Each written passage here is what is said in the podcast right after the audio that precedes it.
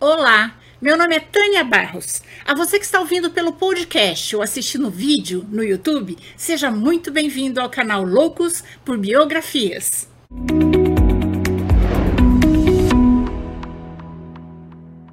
Mas antes de começarmos, eu gostaria muito de agradecer os apoiadores do canal no Catarse. Esse apoio é muito importante para que eu consiga continuar com esse projeto, trazendo sempre novidades para vocês. E se você quiser apoiar o canal no Catarse, o link do projeto é esse aqui e vai estar no final da descrição desta biografia. Agora vamos lá, senta aqui, lá vem história.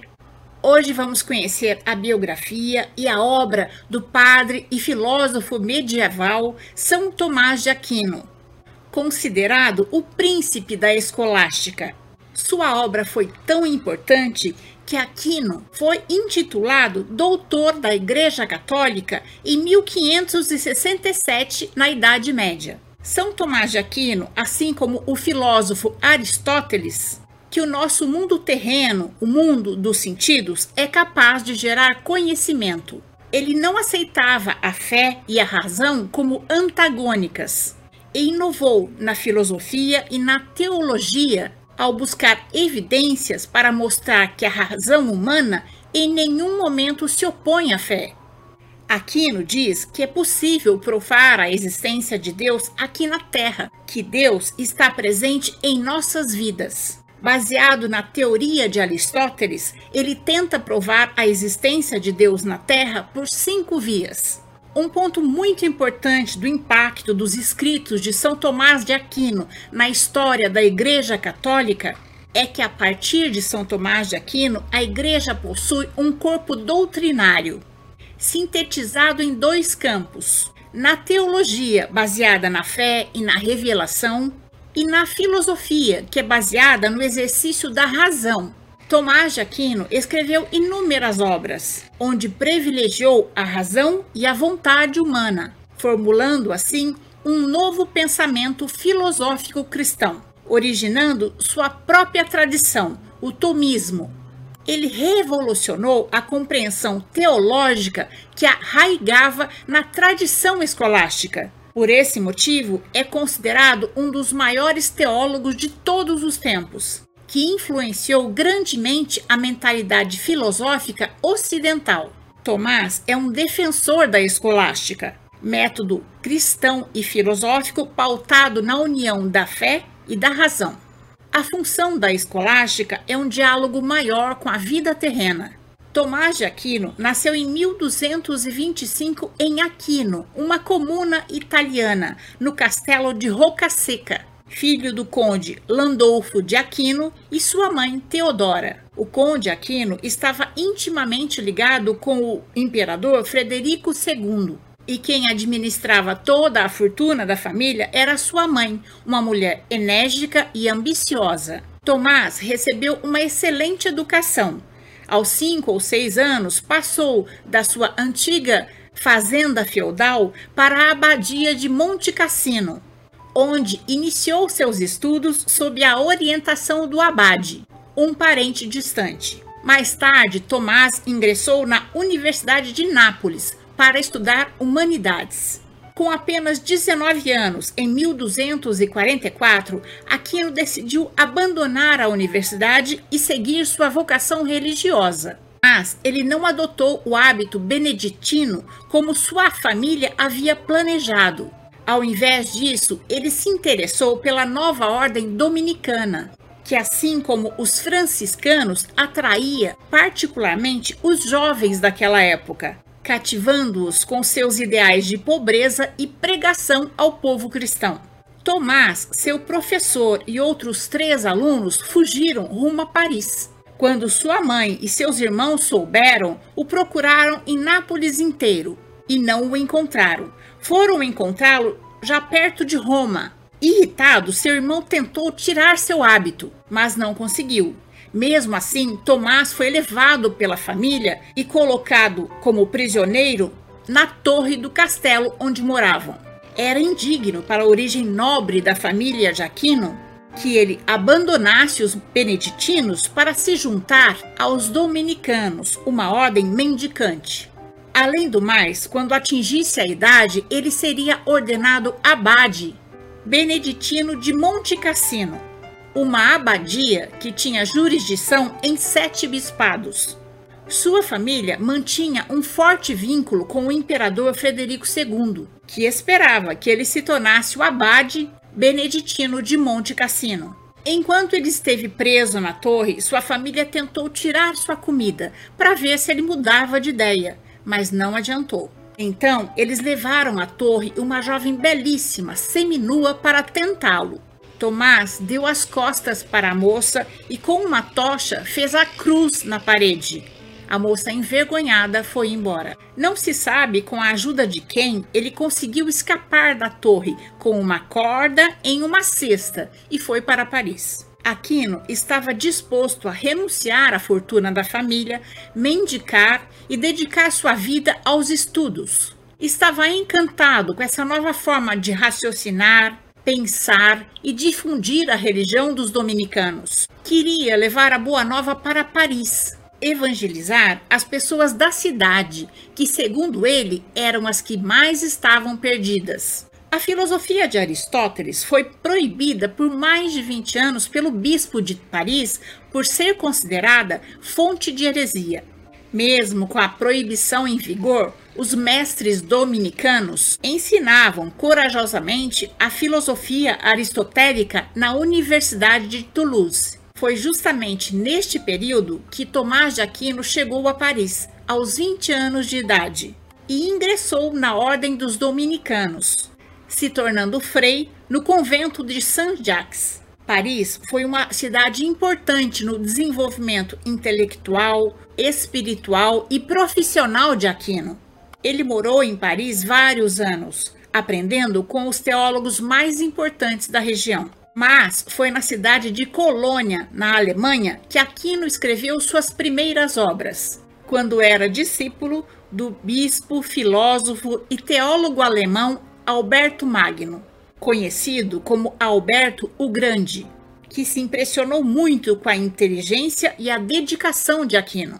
Como discípulo de Alberto Magno, Tomás reforçou ainda mais seus conhecimentos sobre Aristóteles. E em 1252 retornou a Paris, tornando-se mestre em teologia. Deu aulas em Paris durante 10 anos. Depois viajou pela Itália, ministrando aulas em cidades como Nápoles e Roma, os anos de trabalho de Aquino em Paris amadureceram seus pensamentos, lhe deram fama, mas também lhe causaram hostilidades, porque os mestres tradicionais não aceitavam a nova forma de ensinar dos franciscanos e dos dominicanos. Tomás defendeu vigorosamente os dominicanos. A lógica era um assunto que impressionava tanto a teologia quanto a filosofia, e eram promovidos debates que duravam vários dias. Usando o método de lógica de Aristóteles, Tomás participava dos debates e em um deles ele disse: Deus pode ser alcançado de várias maneiras. O espírito da verdade sopra por toda a parte. Não existe uma verdade minha ou sua. Por exemplo, estudamos a palavra de Deus conforme nos revela a Bíblia. Mas, se debatermos com os judeus, a autoridade que eles aceitam é exclusivamente o Antigo Testamento. Se os maniqueis também participarem do debate, eles rejeitam o Antigo Testamento e aceitam apenas o Novo. Já os gregos aceitam tanto o Novo quanto o Antigo Testamento. E se os árabes participarem, eles rejeitam tanto o Novo quanto o Antigo Testamento mas todos têm direito de participar do debate, expondo suas opiniões, defendendo suas crenças e sua maneira de chegar a Deus. É claro, desde que o debate se paute por argumentos verdadeiros. Pensarmos numa teoria baseada na razão hoje em dia é uma coisa normal, já que vivemos numa sociedade com o desenvolvimento da ciência, tecnologia, outras religiões, mas no século XIII, na Baixa Idade Média, quando os homens recorriam ao fabuloso para explicar os fenômenos da natureza que não conseguiam entender nem dominar, trazer uma análise usando a razão naquela época causou uma grande reviravolta. Uma das maiores obras de São Tomás de Aquino é a Suma Teológica, que é também o maior exemplo da escolástica. A escolástica é um método dialético que pretendia unir a fé e a razão em prol do crescimento humano. Segundo Aquino, nada há no intelecto que não tenha passado primeiro pelos sentidos. Para vocês terem uma ideia da importância da Suma Teológica, ela esteve no altar, ao lado da Bíblia Sagrada, no Concílio de Trento, no século XVI. Voltando ao século XIII, o ateísmo estava crescendo. Muitas pessoas estavam questionando a Igreja Católica. Era a época das cruzadas, as pessoas começaram a sair das suas terras, viajar para outros países e encontravam um mundo muito maior, muito mais cheio de pessoas do que supunham e questionavam a igreja. Como pode haver tantas pessoas em outros lugares? Não éramos nós os filhos de Adão? Os servos do feudalismo também começaram a questionar o sistema de produção feudal. Começaram a existir as reformas religiosas, como a reforma protestante de Martinho Lutero e depois o calvinismo de João Calvino. A Igreja Católica como uma instituição sólida, precisava se transformar para defender seus dogmas. São Tomás de Aquino foi importantíssimo nessa fase. Ele ajuda a criar o novo pensamento cristão. Ele foi tão importante que é considerado doutor da Igreja Católica, que é aquele que contribui de alguma forma para formar o pensamento cristão e está mais próximo de Deus no conceito cristão. Na sua obra mais importante, A Suma Teológica, Tomás trata de assuntos referentes à natureza de Deus, da moralidade e da natureza do ser humano. A Suma foi criada com o intuito de provar que a razão humana em nenhum momento se opõe à fé, além de demonstrar via argumentos lógicos a existência de Deus, o que ficou conhecido como as cinco vias de São Tomás de Aquino. A primeira é a via do motor. Como surgiu o movimento das árvores, dos animais, do vento e o nosso? Para Aquino é que existe um arquiteto, um motor por trás de tudo, que dá o movimento, gera a vida. Nós, seres humanos, podemos facilmente, com as técnicas da cirurgia moderna, remontar um ser humano, mas não podemos dar-lhe novamente a vida. Essa é a prova da existência de Deus. A segunda via é a causa eficiente. Não há efeito sem causa. Então, mesmo que a gente não entenda por, o porquê da existência de alguma coisa no mundo, das formigas, por exemplo, se formos regredindo, vamos achar a causa eficiente das formigas existirem. Essa causa eficiente é a prova da existência de Deus. A terceira via é o contingente necessário. Este argumento é uma variante do segundo. Tomás de Aquino afirma que tudo que existe agora pode deixar de existir. E houve um momento em que nada existia. Então, é preciso admitir que um ser deu a existência a tudo que existe. Logo, esse ser já existia e criou o contingente necessário para que tudo possa existir. Este ser é Deus. A quarta via é o grau de perfeição. Nós precisamos de um grau de perfeição para saber o que é forte, fraco, leve, pesado. E esse grau de comparação de perfeição é Deus. Porque em relação a Deus, eu sou mínima, pequena e imperfeita. Nós, seres humanos, vemos que existe esse grau de perfeição diariamente entre os seres. Uns são mais fortes, outros mais fracos, Uns são melhores em alguma coisa que outros. Uns são mais ricos, outros são mais pobres, uns são mais saudáveis, outros não. Tomás de Aquino, partindo deste raciocínio, concluiu que deve existir um ser que tenha o grau máximo de perfeição em todos os níveis, e que este ser é a causa de perfeição buscada por outros seres, e este ser é Deus. A quinta via é a via do governo supremo, temos um motivo para existir. Se nós temos um corpo perfeito, mas feito de reações químicas, e quando morremos acaba tudo, não existe mais nada, Qual o sentido da nossa vida? Por que aprendemos coisas? Superamos obstáculos, amamos as pessoas, constituímos família. Se quando morrermos ou as pessoas que amamos morrem, não nos encontramos mais. É preciso ter um sentido para tudo o que vivemos. Algo que rege tudo, um governo supremo, que dá finalidade à nossa vida como ela é.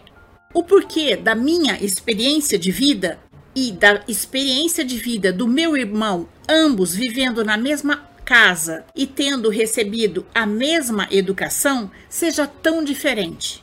A resposta é que Deus nos trouxe à Terra para que a nossa vida gerasse o conhecimento que precisamos para evoluir.